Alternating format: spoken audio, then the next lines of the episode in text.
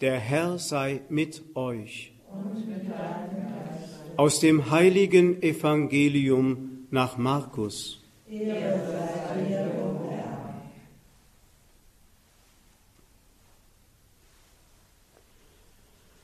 In jener Zeit kam ein Aussätziger zu Jesus und bat ihn um Hilfe.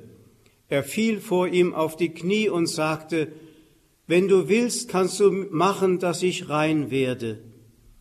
Jesus hatte Mitleid mit ihm. Er streckte die Hand aus, berührte ihn und sagte, ich will es, werde rein. Im gleichen Augenblick verschwand der Aussatz und der Mann war rein. Jesus schickte ihn weg und schärfte ihm ein, nimm dich in Acht, erzähl niemand etwas davon, sondern geh, zeig dich dem Priester und bring das Reinigungsopfer dar, das Mose angeordnet hat. Das soll für sie ein Beweis meiner Gesetzestreue sein. Der Mann aber ging weg und erzählte bei jeder Gelegenheit, was geschehen war. Er verbreitete die ganze Geschichte, so dass sich Jesus in keiner Stadt mehr zeigen konnte.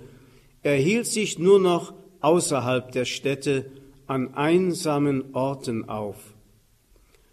Dennoch kamen die Leute von überall her zu ihm. Evangelium unseres Herrn, Jesus Christus. Lob sei dir, Christus. Liebe Schwestern, liebe Brüder, liebe Radio Horeb Familie, in den weihnachtlichen Texten haben wir immer wieder einmal vom heiligen Tausch gehört. Er, der Gott war, hat sein Gott Gleichsein gewissermaßen mit unserer sterblichen menschlichen Natur getauscht, damit wir, die wir sterblich waren, die Unsterblichkeit und das göttliche Leben erlangen der heilige Tausch. Und von diesem heiligen Tausch wird auch heute im Evangelium etwas berichtet. Da wird von der Heilung des Aussätzigen erzählt. Und dies Merkwürdige ist, Aussätzige waren ja diejenigen, die vor die Tore der Stadt sozusagen aus der Gemeinschaft der Menschen ausgesetzt und ausgeschlossen waren. Also Aussatz im eigentlichen Sinn ist keine Krankheit, sondern ein sozialer Befund. Das konnte die Lepra sein, das konnte auch eine andere ansteckende Krankheit sein. Also alles, was den Menschen gesundheitsgefährdend für andere machte, das musste vor die Tore der Stadt hinaus. Und so lebten die Aussätzigen oft in Felsenhöhlen und offenen Gräbern, wie Tote, wie Lebendtote. Sie waren aus dem Verzeichnis der Lebenden ausgestrichen. Jesus begegnet ihnen. Und Jesus übertritt die Hygienevorschriften seiner Zeit. Er berührt den Aussätzigen. In diesem Moment wird der Mann geheilt. Und Jesus schärft ihm ein. Erzähl nichts davon sondern geh zu dem Priester und verrichte die Reinigungsopfer dem Gesetz des Mose entsprechend. Der Mann aber erzählt es überall herum und was ist die Folge? Jesus kann sich in der Öffentlichkeit in den Städten und Dörfern nicht mehr sehen lassen, sondern es heißt, er hielt sich außerhalb der Städte an einsamen Orten aus, der heilige Tausch. Erst der Aussätzige draußen, jetzt Jesus draußen. Jetzt der Aussätzige drin, Jesus draußen. So vor den Toren der Stadt ist Jesus geboren, wie ein Aussätziger. So vor den Toren der Stadt wurde er gekreuzigt, wie ein Aussätziger. Wenn man dieses Bild vor Augen hat, dann versteht man, dass da gewissermaßen eine optische Täuschung stattfindet dass man es gar nicht recht verstehen kann, dass in ihm, der so Mensch geworden ist, wie man menschlicher nicht sein kann, dass in ihm die volle Gottheit gegenwärtig war. Und das war genau der Streitpunkt, der die ersten Jahrhunderte der Christenheit erschüttert hat. Da waren doch diese schweren Christenverfolgungen gerade zu Ende, Ende des, äh, Anfang des vierten Jahrhunderts. 313 wurde das Toleranzedikt von Kaiser Konstantin erlassen und die Christen konnten ungefährdet in der Öffentlichkeit ihren Glauben praktizieren und bekennen.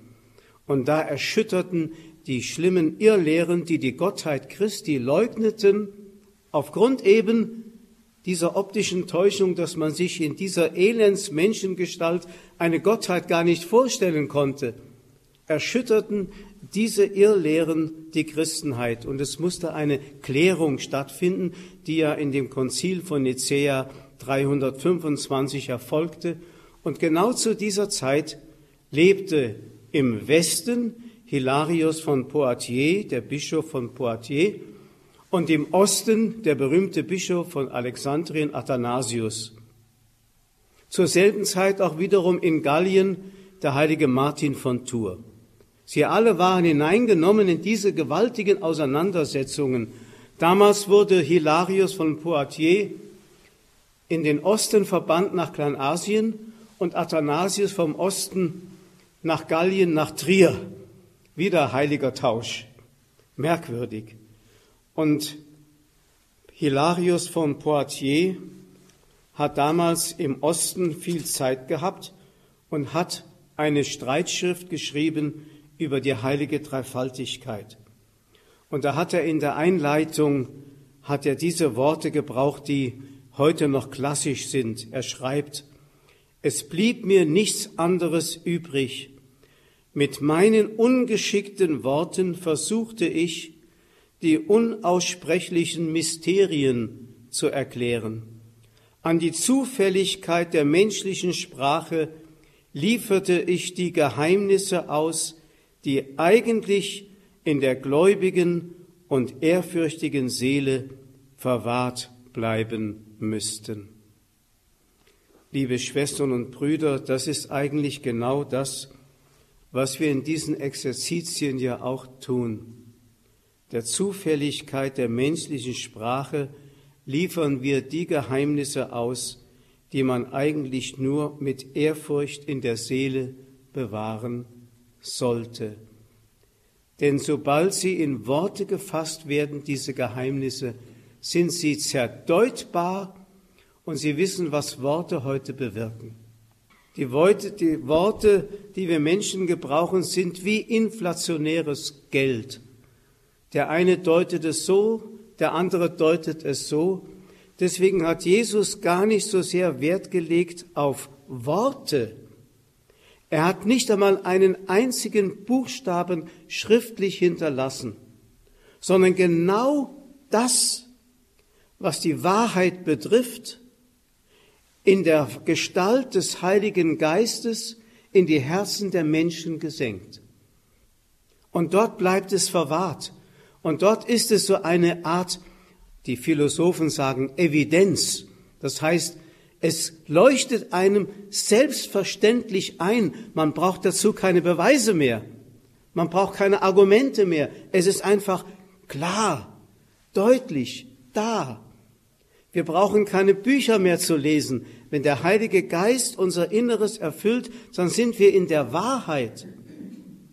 Und genau das haben wir eben auch in dem Brief des heiligen Johannes gehört. Das Gegenteil von der Wahrheit ist die Lüge, die leugnet, dass Jesus der Christus ist. Das heißt, Gottes Sohn, der Gesalbte, Gott und Mensch zugleich. Und dann erinnert er daran, Johannes, er ist ja der Theologe, so wird er genannt, wenn das, was ihr von Anfang an gehört habt, gemeint ist natürlich das Wirken des Heiligen Geistes, das uns durch die Lehre zukommt, wenn das in euch bleibt, dann bleibt ihr im Sohn und im Vater. Da sind wir wieder bei unserem Exerzitienthema. In ihm leben wir, in ihm bewegen wir uns, in ihm sind wir, wenn wir in der Wahrheit sind, wenn wir ihn bekennen. Und diese Wahrheit wird in uns zur Klarheit durch den Heiligen Geist. Er schenkt sie uns. Wir können es mit dem Verstand nicht begreifen, deswegen sind auch Worte unzulänglich, um dieses Geheimnis einem anderen verständlich zu machen. Bevor wir eine Predigt halten oder versuchen, ein Glaubensgespräch zu führen, müssen wir erst den Heiligen Geist als Dolmetscher anrufen, damit er nicht in das Gehirn des anderen, sondern in das Herz des anderen eindringen kann.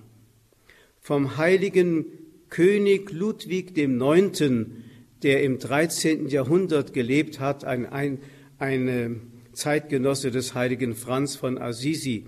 Von ihm wird gesagt, dass immer, wenn er bedeutende Worte zu sprechen hatte, er sich ein Kreuzzeichen auf den Mund zeichnete, damit das, was jetzt aus dem Mund herauskäme, auch wirklich vom Heiligen Geist das bewirkt, was er bewirken möchte, um den Frieden und die Wahrheit in die Herzen der Menschen zu senken. So will der Heilige Geist in uns wirken. Er ist der Geist der Wahrheit und er gibt Zeugnis davon.